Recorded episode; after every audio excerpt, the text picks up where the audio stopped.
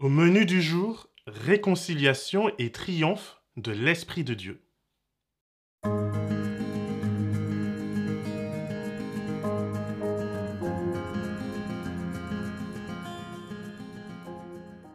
Bonjour et bienvenue dans cette nouvelle capsule Croître en Christ. Je suis vraiment heureux de pouvoir vivre ces quelques minutes avec toi afin de te partager quelques éléments qui t'aideront à grandir dans ta connaissance de notre Dieu. La Bible est pour moi un véritable livre aux multiples trésors. Chaque livre, chaque histoire, chaque auteur sont des témoins que Dieu vit, que Dieu agit et surtout que Dieu nous aime. Oui, je le dis, Dieu t'aime et Dieu te veut avec lui. Dieu veut que tu le comprennes et que tu puisses librement choisir de lui donner ton cœur, que tu puisses librement choisir de vivre avec lui. Mais comment aimer librement l'être le plus puissant de l'univers Comment ne pas tomber automatiquement dans une relation d'intérêt? Dieu est face à une situation délicate. Alors il choisit de nous donner une telle liberté qu'elle est totale. Et comment est-ce que je sais que je suis libre? Eh bien parce que je peux regarder Dieu en face et même l'insulter, ou pire, l'ignorer. Je peux vivre ma vie en me souciant que de moi. Ou alors, je peux choisir de me tourner vers les autres et ultimement vers mon Dieu. Alors aujourd'hui, je te propose de conclure l'histoire de la Genèse en concluant ensemble l'histoire de Joseph.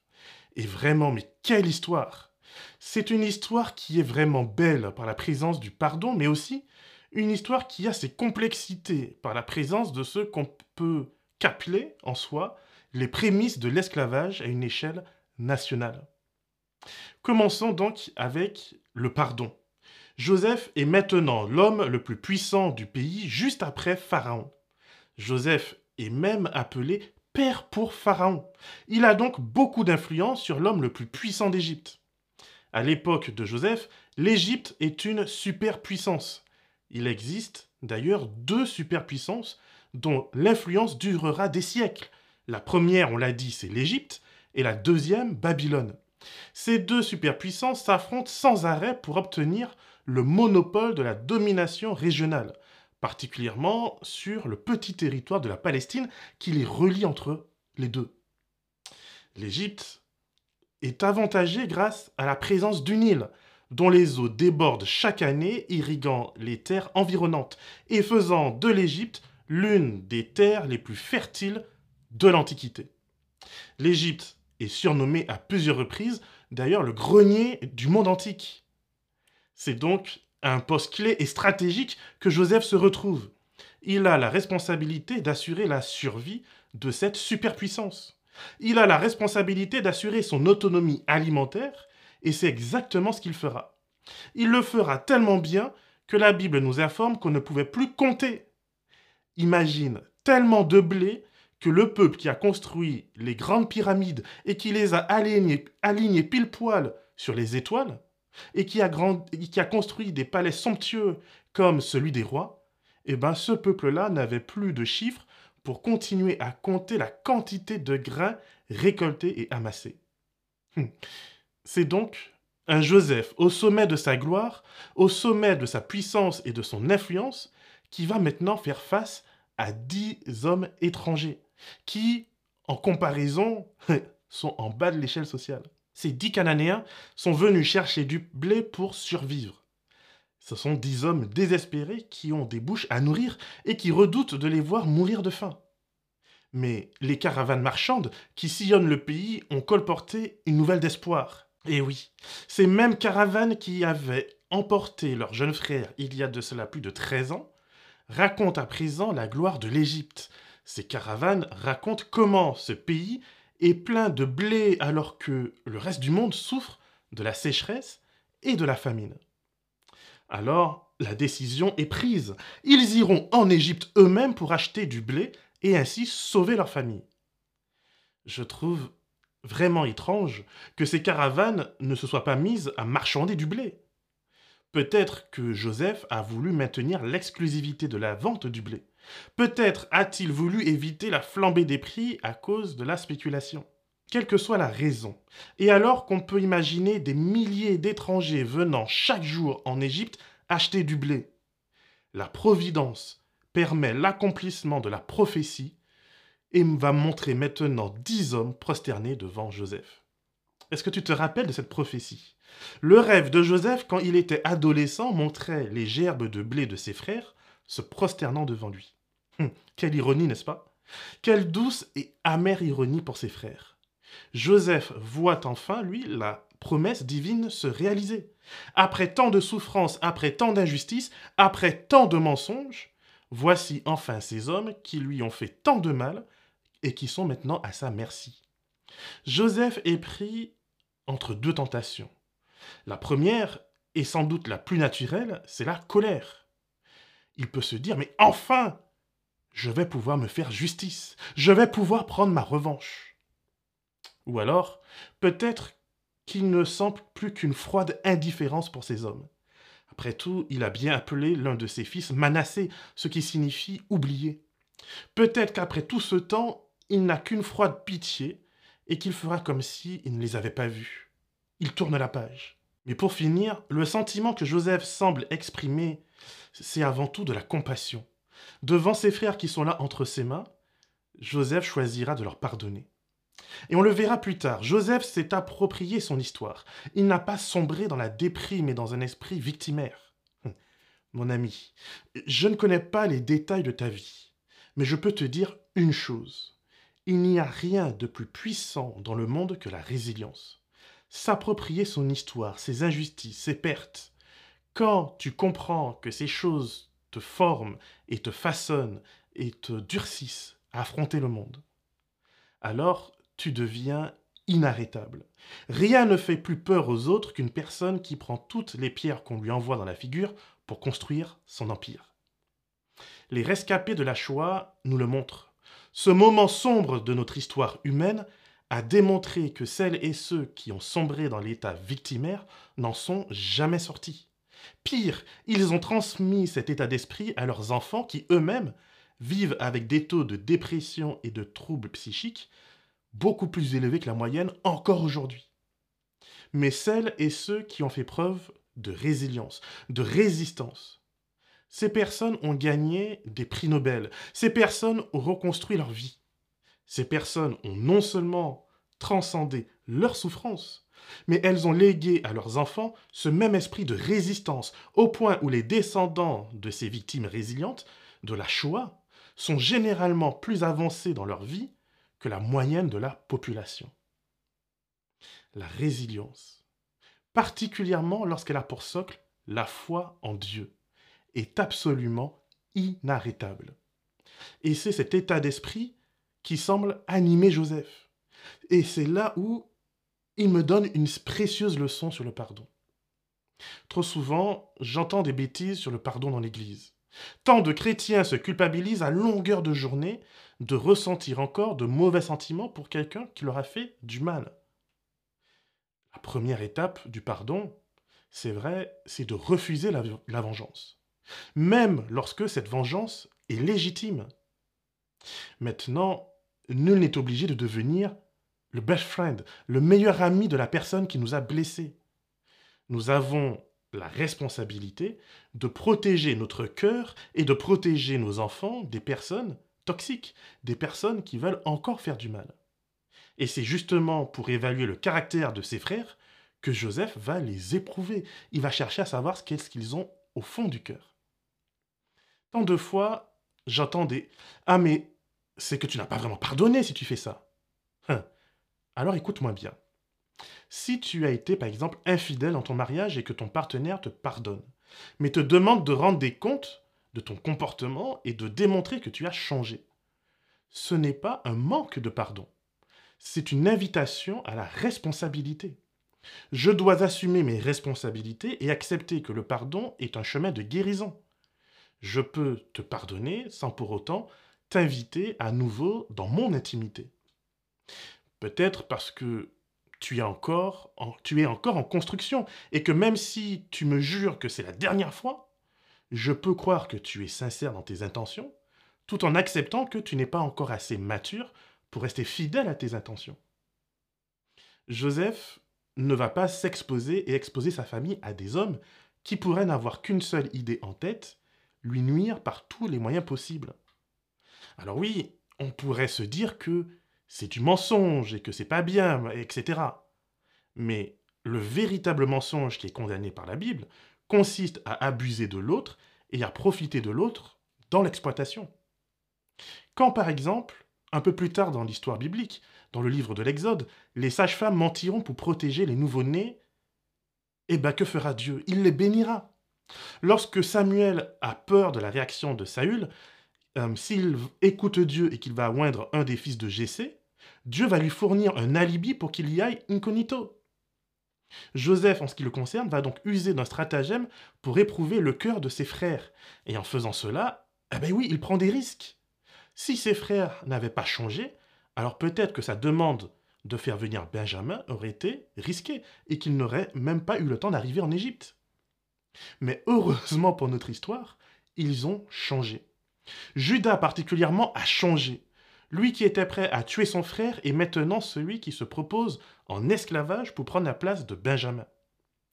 On peut imaginer que la perte de deux de ses fils lui ont appris ce qu'est la douleur d'accueillir l'annonce du décès d'un enfant chéri. Face à cette démonstration de maturité, de protection fraternelle, Joseph ne se contient plus. Toute l'émotion qui était en lui sort. Il pleure si fort et si ouvertement que le texte biblique dit que toute la maison de Pharaon l'entendit. Hein, quand même. Faire preuve de résilience ne signifie pas que l'on met un bouchon sur ses émotions pour mieux les enfouir. Loin de là.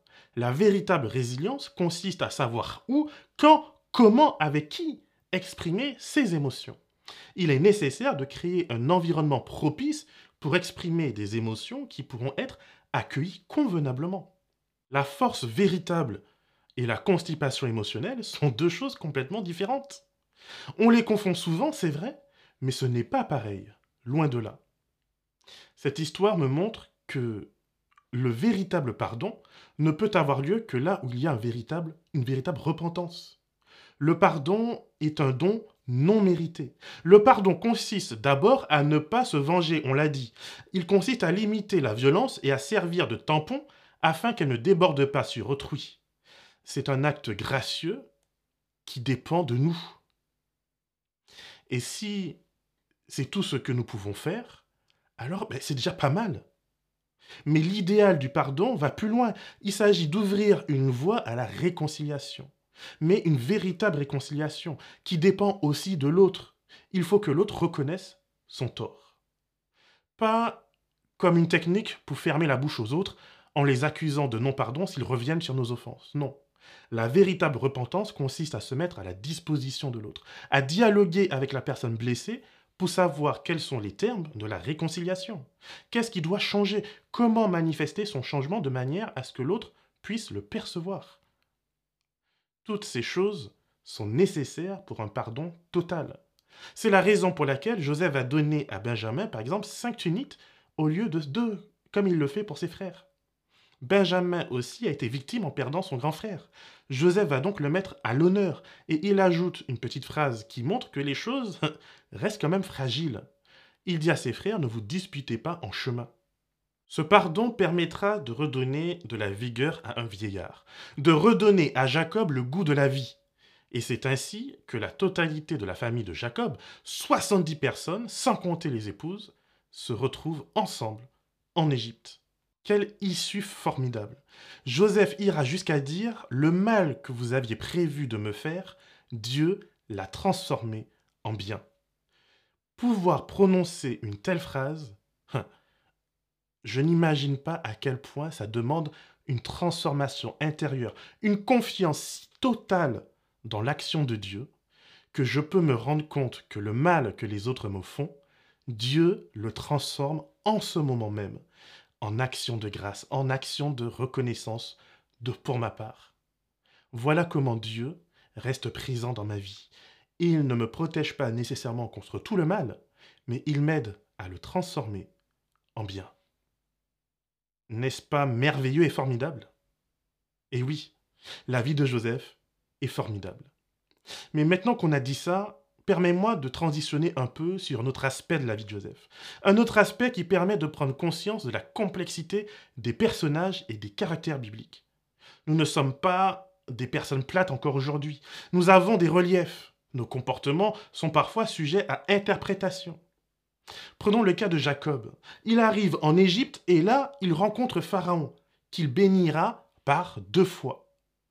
Imagine, bénir dans la Bible n'est pas une mince affaire. Jacob voulait tellement la bénédiction de son père qu'il est allé la voler. Bénir, c'est dire du bien, c'est vouloir la prospérité de l'autre, c'est lui assurer la faveur divine. Jacob, le fils de la promesse, bénit un roi étranger, un roi qui est un païen et qui adore des dieux qui ne sont que des idoles sans vue, sans ouïe et sans odorat. Intéressant. Le bien, la générosité n'ont ni couleur, ni ethnie, ni même, il semblerait, de religion. En s'étonnant du grand âge de Joseph, Pharaon semble reconnaître que Joseph est béni par les dieux, et que du coup, ce vieillard qui est en train de lui parler, de le bénir, eh ben, c'est un, vieillard qui euh, en sait finalement un, minimum de choses. C'est un vieillard qui a de l'expérience, c'est un vieillard qui visiblement est agréé par les dieux. Pharaon va manifester beaucoup de sagesse dans ses rapports avec Joseph, avec la famille de Joseph, mais également même dans ses rapports avec son propre royaume. Il aurait pu se dire que, juste au cas où Joseph s'était trompé de quelques années, il valait mieux garder tout le blé pour les Égyptiens. Mais Pharaon, qui a reçu le songe de la part de Dieu, accepte d'entrer dans le plan de Dieu pour sauver non seulement son propre peuple, mais également tous les peuples. Joseph est donc un homme bien entouré. Il est au service d'un Pharaon qui sait écouter et reconnaître la sagesse que Joseph porte. Ce Joseph qui, justement, pardonne ses frères, secourt sa famille. C'est un serviteur qui manifeste une fidélité et une intelligence non seulement au service de Dieu, mais également au service des affaires de Pharaon. Et c'est justement dans les affaires de Pharaon qu'on va, va découvrir un autre aspect de Joseph. Ce Joseph qui utilise une coupe de vin pour la divination entre guillemets, une pratique magico-religieuse de son époque et de l'Égypte. Sa réponse à ses frères lorsqu'il piège Benjamin laisse entendre qu'il est un homme spécial, capable de voir les choses cachées grâce à cette coupe. Hum. Soyons honnêtes, pas très cachère tout ça.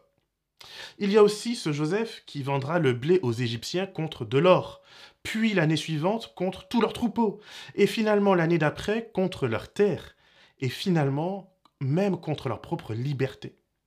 Ainsi, Joseph met en place les fondations de ce qui sera l'esclavage et qui sera appliqué à son propre peuple. Et, oui, les choses finissent toujours par se retourner contre nous, soit en bien, soit en mal. Le principe de servitude que Joseph établira sur l'ensemble de l'Égypte ne s'appliquera pas au départ à sa famille. Là, à Gozen, ils seront à l'abri, ils se multiplient, ils prospèrent, tandis que les Égyptiens se meurent et se vendent entièrement à Pharaon pour survivre. Or, c'est ce même principe de servitude, voire aggravé et pire, qu'un autre Pharaon, un qui ne connaissait pas Joseph, mettra ensuite sur le dos des Hébreux. Joseph est bien un vice-roi habile. Je me demande pourquoi ce blé, il ne l'a pas été donné aux Égyptiens gratuitement Pourquoi vendre ce dont ces personnes ont besoin pour vivre, alors que c'est quand même eux qui ont produit ce blé à la base? Eh oui. Attention aux systèmes qui vous veulent du bien. Trop même, trop même de bien. Dans l'histoire, lorsqu'un gouvernement se propose de sauver son peuple, c'est souvent en échange d'une servitude qui va aller en empirant. Joseph est donc un personnage contrasté.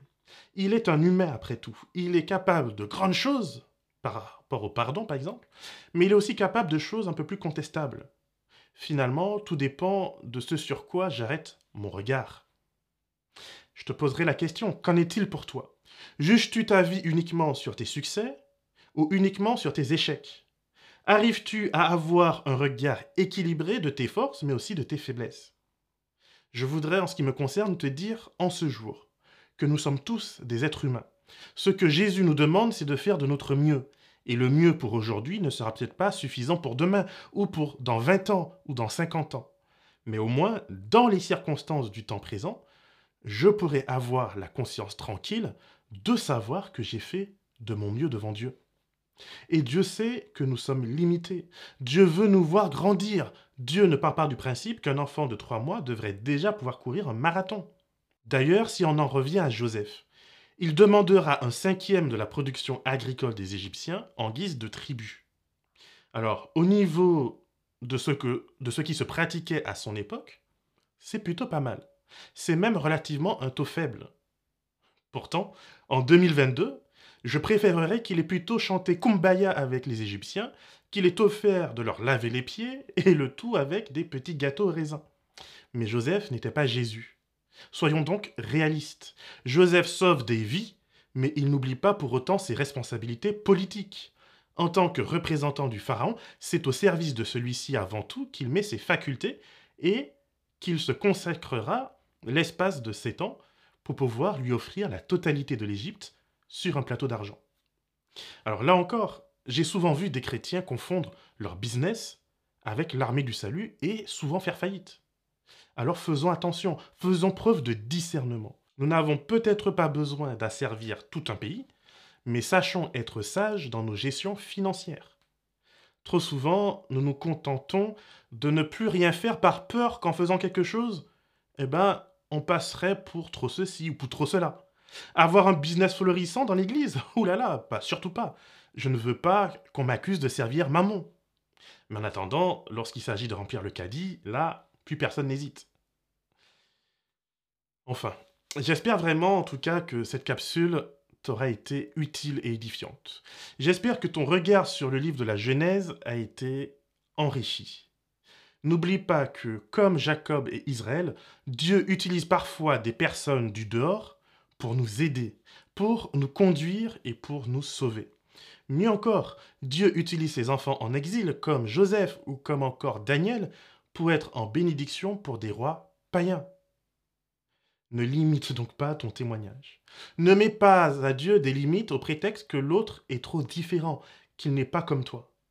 Laisse-toi pleinement utiliser par le Christ afin de toucher les cœurs. Si tu es d'accord, alors ça sera super. Je te remercie vraiment d'avoir suivi cette série d'études bibliques.